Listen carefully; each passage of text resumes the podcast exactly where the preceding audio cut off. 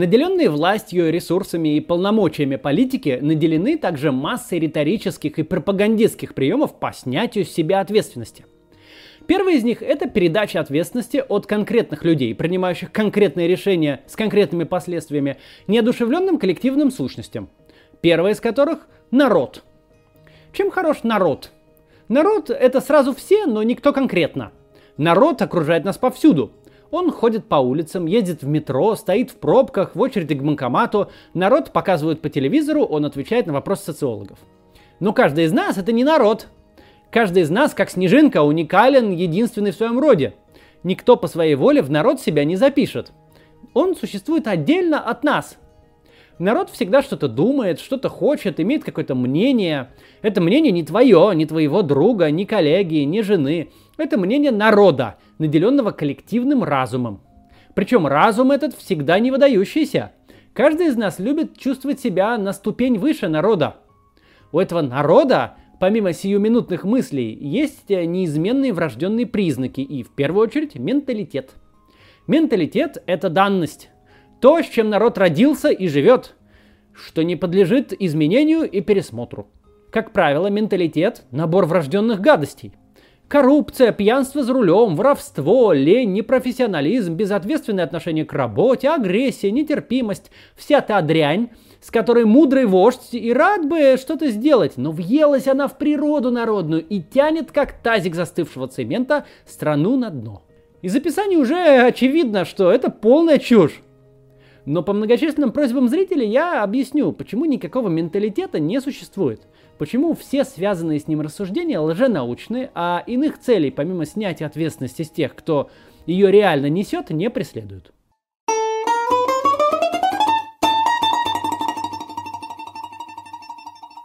Что понимают под менталитетом? Набор ценностей, э, склад ума и характер, социальную норму в неизменном виде, передающуюся из поколения в поколение. Постоянное неизменное свойство народа, этноса или расы. Ни с одним из этих свойств, как полагают э, адепты менталитета, ничего нельзя сделать. Они таковы, каковы есть, и прибудут вовеки. В практической плоскости менталитет это ответ на вопрос, почему автомобиль «Жигули» плох. Очевидно же, потому что у советских людей или россиян не из того места растут руки – Аккуратные итальянцы им передали лицензию, и завод построили, и куда гайку крутить показали, а на выходе все равно «Жигули». Ровно в этом месте начинается проблема. Ведь те же самые руки из того же места растущие, того же самого народа, что делали «Жигули», сегодня собирают Toyota в Санкт-Петербурге, Volkswagen и Volvo в Калужской области. И если поначалу еще наблюдалось некоторое недоверие типа в объявлениях гордо писали японская сборка, а автомобиль российской сборки типа считался рангом ниже, то сегодня уже совсем очевидно, что разницы нет. И настоящее японское качество можно сделать питерскими руками. С другой стороны, те самые немцы, вооруженные эталонным трудовым менталитетом, по одну сторону Берлинской стены собирали BMW и Mercedes, а по другую Трабант, который даже по советским меркам был страшным, как сама смерть ведром с болтами. Или вот, например, менталитет рабский. Мы же плавно перешли из крепостного права к колхозам и советской власти. Привыкли типа к рабству и вот к подчинению и ко всему этому. Нету духа свободы в людях. У нас полстраны сажало, а полстраны сидело. Кто-то же написал 40 миллионов доносов и вся вот эта вот хрень. Какая же с таким народом, прости господи, демократия? Спросит какой-нибудь странный человек. В этом месте спикер всегда обходит тот момент, что все те страны, которые мы привыкли видеть чистенькими до стерильности, свободными и политически конкурентными, пережили средневековье, феодализм, крепостничество, рабство, абсолютизм, а уже в 20 веке почти никто не избежал тоталитарных экспериментов в том или ином виде. Что одна из самых благополучных стран, Австралия, выполняла в Британской империи функцию ГУЛАГа, застиралась каторжниками – что предки ныне возглавляющих всевозможные рейтинги качества жизни, свободы слова и безопасности скандинавов строили свое государство исключительно разбоем и насилием. Что викинги это не забавные фигурки с рогами на шлемах, это люди, которые убивали все, что не успевали изнасиловать. Что Финляндия больше ста лет была частью Российской империи. Что житель Псковской области с точки зрения этнического происхождения и истории не так уж сильно отличается от жителя Эстонии – Только первые возглавляют список самых депрессивных регионов России, а вторые – рейтинги социального благополучия в Евросоюзе. Тут может закрасться подозрение, что никаких врожденных признаков не существует, что имеет значение общественная норма, политический режим, качество государственных институтов, госуправления, степень свободы и конкурентности. Что человек – существо адаптивное, он подчиняется норме, культуре, обычаю и встраивается в ту среду, которая его окружает. Так оно и есть. Менталитета не существует.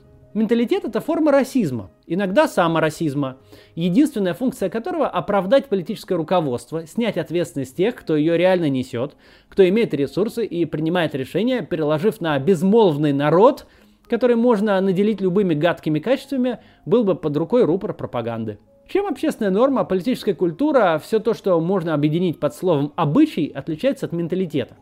Ведь может показаться, что это другая вывеска на той же сущности – чем отличается, поговорим после небольшой некоммерческой вставки важной. 14 июня был Всемирный день донора крови. По статистике Всемирной организации здравоохранения на тысячу жителей нужно 40 сдач крови в год. А в России сейчас дают менее 20. При этом, по последним данным, доля молодых доноров снижается. Команда DonorSearch.org развивает крупнейшее сообщество доноров крови в Рунете – мотивируют молодежь становиться донорами и сопровождают на этом а, благородном пути от первой сдачи крови к регулярным донациям и званию почетного донора. Задача проекта – создать такие условия, чтобы каждый день в центры крови приходили подготовленные доноры в нужном количестве. В период карантина договорились с Яндексом и Ситимобилем возить доноров бесплатно до центра крови и обратно в 100 городах России.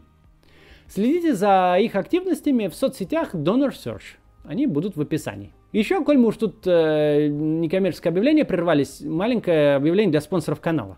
Нам пришлось отменить один из э, уровней спонсорства, так как э, были просьбы добавить еще один высокий уровень, а больше пяти типа в Ютубе нельзя. Многим из вас пришло грустное письмо, что типа вы больше не спонсор. Но на самом деле все в порядке. Ну вот действительно некоторые такие плановые изменения. Если вы хотите спонсировать канал, внизу под видео кнопка. Деньги пойдут на разные э, активности некоммерческие и развитие канала. Себе лично я из них ничего не беру.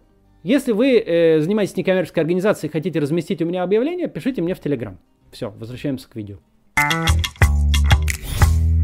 Так вот, обычаи от менталитета отличаются тем, что никакая принятая в обществе норма, никакая политическая культура не является врожденным и постоянным признаком. Она подвержена постоянным переменам. Ее эрозия идет буквально на глазах. Пусть изнутри эти процессы почти и незаметны. То, что буквально 10, 15 или 20 лет назад было абсолютной нормой, сегодня совершенно неприемлемо. И наоборот, все время советской власти, все 90-е, почти все нулевые годы, пьяный человек на улице не был какой-то редкостью. Не только бездомные или иные проблемные группы людей, а хорошо одетые люди шли по улице и пили пиво, дети шли по улице и пили пиво. И были пьяные, взрослые, даже иногда дети, и это казалось чем-то совершенно обычным. Компания молодых людей, распивающая спиртные напитки на лавочке э, в парке или около метро, или на детской площадке. Это был совершенно естественный пейзаж любого городского района после восьми вечера. И давно вы видели сейчас человека с бутылкой на улице? Или пьяную компашку где-нибудь в общественном месте? Да, в малых городах на социально-катастрофической периферии это явление еще живо, но в целом от него э, почти ничего не осталось. Что было нормой буквально 10-15 лет назад, полностью ныне исчезло. И не смехотворный административный штраф 500 рублей тому причина. Или вот поведение водителей, еще один хороший пример – у нас многие уверены, что плохое и хамское вождение это врожденный признак российского человека, водить за рулем. Но на деле еще в начале 2000-х никто никогда не пропускал пешехода, например, на переходе.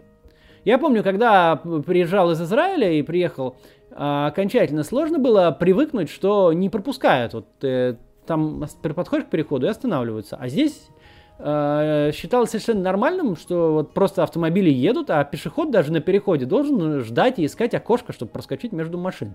Сейчас это стало абсолютно неприемлемым поведением. Пешеходов пропускают вообще все.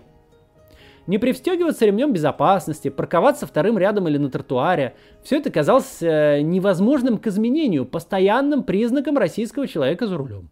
Пока просто не взяло и не изменилось. В то же время, э, опять же, 15-20 лет назад люди друг другу на правах байки рассказывали, что где-то в Европе на улицах стоят ящики с мешочками, куда собачники складывают продукты жизнедеятельности своих питомцев. Что, бывают такие страны, населенные белыми людьми, не то что мы, которых не принято гадить на улицу просто так. С другой стороны, когда Алексей Навальный в 2010 году собрал 3 миллиона рублей на проект Роспил, предвестник ФБК, это было что-то совершенно невероятное – контролерами той истории заделались э, все виднейшие лица Рунета.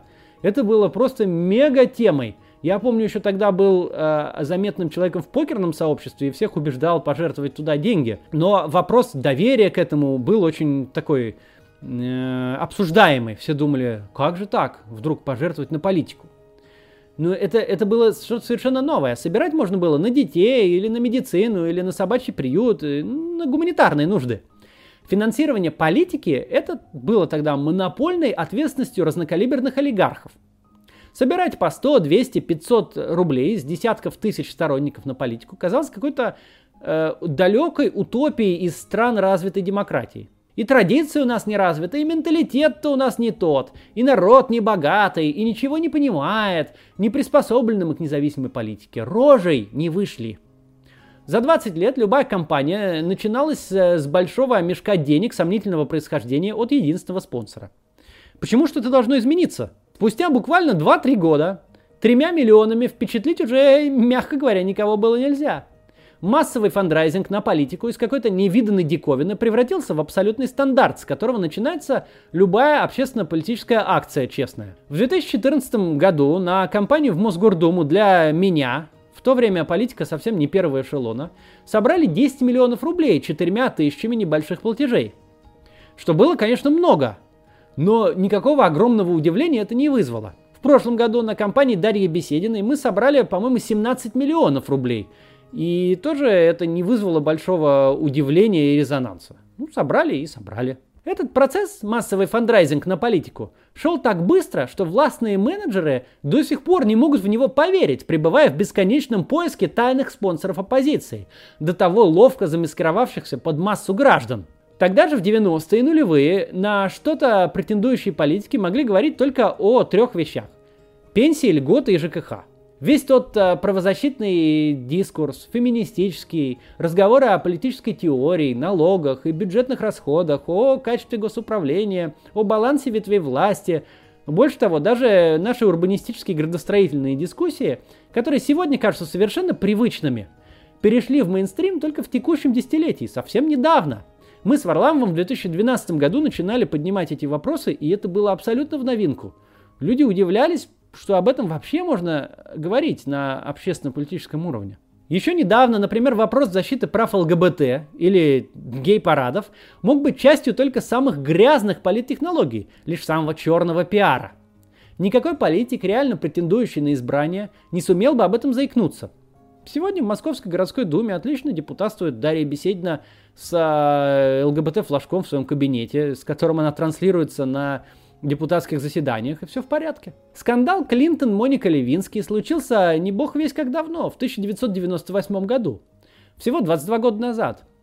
Но тогда по нашу сторону океана это казалось каким-то просто анекдотом. Весь младший административный персонал, объединенный емким именем секретутки, тогда было распространено, полагался законной собственностью большого начальника, в ряду с фикусом и служебной машиной неравенство, доступная среда, харасмент – это были вопросы для людей первого сорта из бесконечно далеких краев. Наш избиратель, он еще лаптем щи хлебает. Ему еще 40 лет по пустыне до человеческого облика идти. Куда ему ваши общественные пространства и однополые браки? Побойтесь Бога. Общественная норма и политическая культура меняются стремительно – Просто мы внутри этого самолета, потому не замечаем, с какой скоростью он несется в своем эшелоне. Есть ли в России проблемы с общественной нормой и политической культурой и ценностями? Есть, конечно. Было бы очень странно, если бы страна вышла из 70 лет тоталитаризма тремя прихлопами, не получив на выходе больших социальных болезней. Мы атомизированное общество с крайне низким уровнем доверия. Мы помешаны на безопасности и сбережении – Двери наших квартир конкурируют с банковскими хранилищами. Вторая по распространенности мужская профессия после водителя – охранник. Злата у нас не так, чтобы много, но мы, как царь Кощей, над ним чахнем, ожидая угрозы и обмана со всех сторон. Мы очень привыкли к двоемыслию. Говорить одно, делать другое по третьим причинам. Конструкция, ну, все же все понимают, бесконечный зазор между декларациями и реальностью, весьма толерантное, довольно безразличное отношение к публичной лжи – это тяжелое наследие советской власти. К сожалению, в нашем обществе оно пока не изжито. И текущий политический режим прикладывает специальные и спланированные усилия к тому, чтобы изжито не было. Когда президент говорит о среднем классе с зарплатой 17 тысяч рублей, это может вызывать насмешку, но не возмущение – это как удовлетворение всевозрастающих потребностей советских граждан или построение коммунизма к 80-му году. Пустые декларации, которым никто не заставляет верить, но и громко возражать не следует, опасно. Мы не верим партиям. Слово «политик» почти ругательное. Мы очень привыкли к обману и ждем его везде. Презираем коллективные сущности, профсоюзы или общественное движение. Унаследованная культура четко говорит, что объединение людей по общественно-политической повестке – чисто имитационное мероприятие, куда ты, как на портком или на первомайский парад, просто должен прийти, отметиться и ни в коем случае не задумываться. Но это тоже никакие не постоянные неизменные признаки. Это дурное наследство, которое мы уже постепенно преодолеваем. Сегодняшнее общество это совсем не общество 2000 года. С другой стороны, в нашем обществе просто нет многих из тех признаков, которые ему поспешно присваивают. Мы общество совершенно нерелигиозное. По карте ценностей Инглхарта мы настолько далеки от традиционных и настолько близки к рационально-потребительским ценностям, что большинству развитых стран мира остается только завидовать. Представление о глубинном народе, которому бы креститься и поклоны бить, желательно круглосуточно, даже в отрыве от несуществующего менталитета, а лишь с точки зрения общественной нормы, может жить только в воображении отставных и максимально оторванных от любой реальности госслужащих. Низкий же уровень доверия, доверие всему, не только ближнему соседу или продавцу на рынке, но и государственным институтам, делает попросту невозможным второй распространенный миф – патернализм. Российский человек в теории может и рад бы ждать помощи от царя-батюшки, как в том убеждены отдельные госуправленцы. Но у него на то нет никаких причин. Никакой предыдущий опыт к этому не подталкивает. Довольно безразличное отношение общества в целом к отказу государства осуществлять прямые выплаты гражданам и предприятиям на время коронакризиса – это хороший тому пример. Это немцы, французы и американцы в совершенно другой степени связанные с институтами государства, как и доверяющие им. Ждут, что государство в крайнем случае их не бросят, не оставят ресторан умирать, а семьи из последних денег выплачивать ипотеку. Наша культура, весь наш предыдущий опыт говорит – не верь, не бойся, не проси. Рассчитывай только на себя, государство в твоей жизни, если и окажется, то со штрафом, никак не с субсидией. Нечему удивляться, граждане получили, то есть не получили, ровно то, что ожидали. Государство снимет с себя всю ответственность, а кто не спрятался, я не виноват. Нормально ли это? Нет. Общество индивидуального выживания за сейфовыми дверями, в постоянном ожидании угроз и обмана, здоровое? Конечно нет. Но это не врожденный признак. Это адаптация культуры и общественной нормы к окружающей реальности.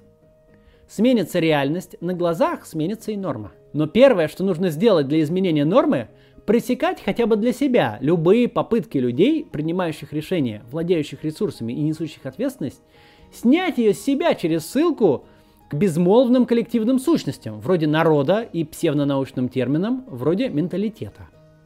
Нет и не может быть никаких врожденных, постоянных и неизменных признаков общества. Есть норма и культура, они постоянно меняются. Ответственность за их изменения на политическом менеджменте и на людях ресурсных и публичных лежит в первую очередь.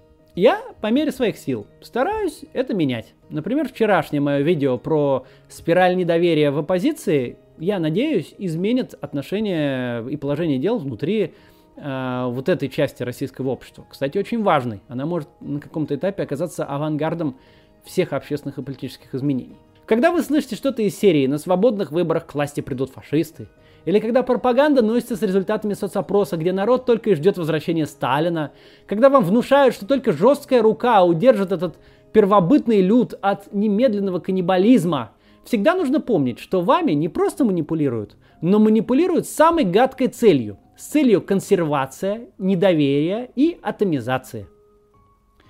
До завтра.